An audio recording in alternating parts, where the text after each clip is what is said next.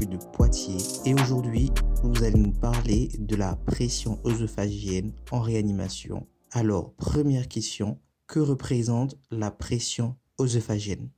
La pression œsophagienne se mesure au moyen d'une sonde munie d'un ballonnet placé dans le tiers distal de l'œsophage. Des travaux datant de la première moitié du XXe siècle ont montré que les variations de pression œsophagienne étaient proches des variations de pression pleurale. Ainsi, chez un patient ventilé en ventilation contrôlée, c'est-à-dire ventilé de manière passive sous forte dose de sédatifs ou paralysé, la pression œsophagienne augmente durant l'inspiration et diminue durant l'expiration.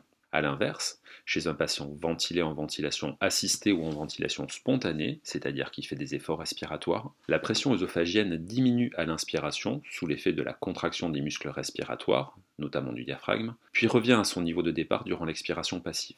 La mesure de la pression œsophagienne permet de calculer la pression transpulmonaire qui sert à distendre le poumon. Pour le calcul de cette pression transpulmonaire, deux théories s'affrontent. La première théorie consiste à calculer la pression transpulmonaire comme la différence entre la pression des voies aériennes affichée sur le respirateur et la pression œsophagienne. La pression transpulmonaire de fin d'expiration est donc calculée par la différence entre la PEP totale et la pression œsophagienne de fin d'expiration, et la pression transpulmonaire de fin d'inspiration est calculée par la différence entre la pression de plateau et la pression œsophagienne de fin d'inspiration. Or, il existe un gradient de pression pleurale dépendant de la gravité, c'est-à-dire que chez un sujet en décubitus dorsal, la pression pleurale est plus élevée dans les zones dorsales du thorax que dans les zones ventrales. Par conséquent, si la valeur calculée de la pression transpulmonaire de fin d'expiration correspond à peu près à la pression transpulmonaire de fin d'expiration réelle que l'on peut mesurer dans les zones plus dépendantes du poumon, la valeur calculée de la pression transpulmonaire de fin d'inspiration ne correspond pas du tout à la pression transpulmonaire de fin d'inspiration réelle que l'on peut mesurer dans les zones dépendantes ou non dépendantes du poumon. La deuxième théorie consiste à calculer le rapport des élastances. Pour rappel, l'élastance se calcule par un delta de pression divisé par un delta de volume. C'est l'inverse de la compliance. Il faut imaginer le système respiratoire comme deux systèmes branchés en série, le poumon d'une part et la paroi thoracique d'autre part. Ainsi, l'élastance du système respiratoire est égale à l'élastance transpulmonaire plus l'élastance de la paroi thoracique. L'élastance du système respiratoire correspond à la différence entre la pression de plateau et la PEP totale divisée par le volume courant. L'élastance transpulmonaire correspond à la différence de la pression transpulmonaire entre l'inspiration et l'expiration divisée par le volume courant. Et l'élastance de la paroi thoracique correspond à la différence de pression œsophagienne entre l'inspiration et l'expiration divisée par le volume courant.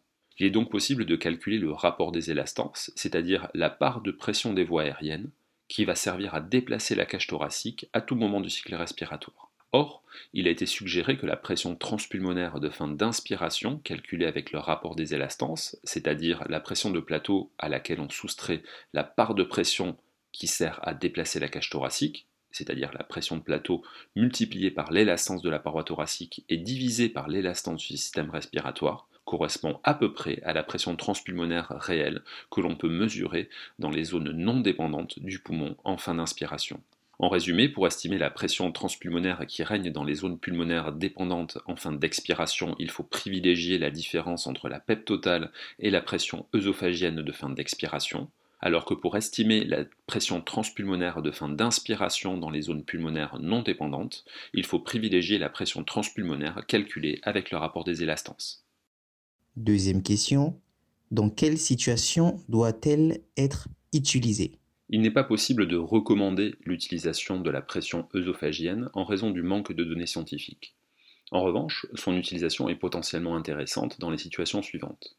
Tout d'abord, chez les patients dont la pression pleurale est augmentée, comme les patients avec une obésité morbide ou les patients avec une pathologie intra-abdominale, c'est-à-dire en post-opératoire d'une chirurgie digestive lourde ou avec une pancréatite aiguë, car ils peuvent nécessiter des niveaux de PEP plus élevés pour obtenir une pression transpulmonaire de fin d'expiration positive. Deuxième situation, chez les patients dont l'élastance de la paroi thoracique est augmentée, c'est-à-dire que la compliance de la paroi thoracique est diminuée, comme les patients avec une pathologie intra-abdominale, en post-opératoire d'une chirurgie digestive lourde ou avec une pancréatite aiguë. Car chez ces patients, le rapport des élastances, c'est-à-dire le rapport entre l'élastance de la paroi thoracique et l'élastance du système respiratoire, est élevé. En d'autres termes, chez ces patients, une grande part de la pression des voies aériennes sert à déplacer la paroi thoracique et ne sert pas à distendre les poumons. Il est intéressant de noter que l'élastance de la paroi thoracique et abdominale n'est pas plus élevée chez les patients obèses, même morbides, que chez les patients avec un indice de masse corporelle normal.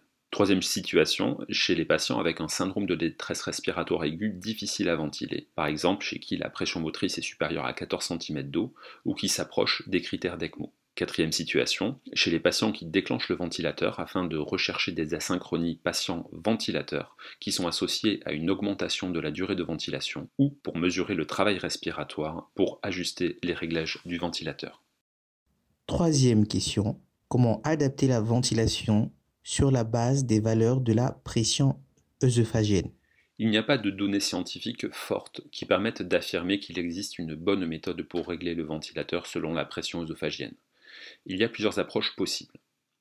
Première approche, l'approche américaine. Deux études ont comparé le réglage de la PEP selon une table PEP pression transpulmonaire de fin d'expiration, calculée par la différence entre la PEP totale et la pression œsophagienne de fin d'expiration, ou selon une table PEP FiO2 basse, dans l'étude IP21 publiée par Talmor dans JAMA en 2008, et haute dans l'étude IP22 publiée par Bettler dans le JAMA en 2019. Alors qu'il existait une tendance pour une moindre mortalité dans le groupe PEP pression transpulmonaire que dans le groupe contrôle dans l'étude IP21, il n'y avait pas de différence entre les deux groupes dans l'étude IP22, probablement car les niveaux de PEP étaient identiques entre les deux groupes. Deuxième approche, l'approche italienne dans une étude de cohorte portant sur 14 patients transférés pour pose d'ECMO à Turin et publiée par Grasso dans Intensive Care Medicine en 2012, le ventilateur était réglé pour obtenir une pression transpulmonaire de fin d'inspiration calculée avec le rapport des élastances de 25 cm d'eau. Ce niveau de 25 cm d'eau correspond à une limite physiologique théorique de pression transpulmonaire mesurée chez des patients volontaires sains, proche de la capacité pulmonaire totale. Chez cette patients, le rapport des élastances était bas, c'est-à-dire que l'élastance de la paroi thoracique représentait une faible part de l'élastance du système respiratoire. Donc, la pression transpulmonaire de fin d'inspiration calculée avec le rapport des élastances était supérieure à 25 cm d'eau et une ECMO a été posée. Chez les 7 autres patients, le rapport des élastances était plus élevé, c'est-à-dire que l'élastance de la paroi thoracique représentait une part non négligeable de l'élastance du système respiratoire, et l'augmentation de PEP, jusqu'à obtenir une pression transpulmonaire de fin d'inspiration calculée avec le rapport des élastances de 25 cm d'eau, malgré des pressions de plateau élevées, a permis de s'affranchir de la pose d'ECMO. Il est important de noter que ces résultats n'ont jamais été confirmés par d'autres équipes. Troisième approche, l'approche physiologique. Un des objectifs de la ventilation mécanique est d'éviter d'aggraver les lésions pulmonaires il pourrait être intéressant de limiter la télectroma, c'est-à-dire les lésions d'ouverture et de fermeture répétées des alvéoles à chaque cycle respiratoire, qui prédomine dans les zones pulmonaires dépendantes, en maintenant une pression transpulmonaire de fin d'expiration positive. De même, il pourrait être possible de limiter les barotraumas, c'est-à-dire les lésions induites par la surdistension pulmonaire en fin d'inspiration, qui prédominent dans les zones pulmonaires non dépendantes, en maintenant une pression transpulmonaire de fin d'inspiration calculée avec le rapport des élastances, inférieur à 25 cm d'eau. Toutefois, cette approche, si elle peut sembler raisonnable, reste purement théorique et n'a jamais été testée en pratique clinique. En résumé, la pression œsophagienne permet d'apporter des éléments intéressants pour mieux comprendre la mécanique respiratoire chez les patients sous ventilation mécanique. Mais à ce jour, son utilité pour diminuer la mortalité ou la durée de ventilation n'a jamais été prouvée. Merci, professeur Rémi Coudroy, de nous avoir parlé de la pression œsophagienne en réanimation, qui est un sujet d'intérêt.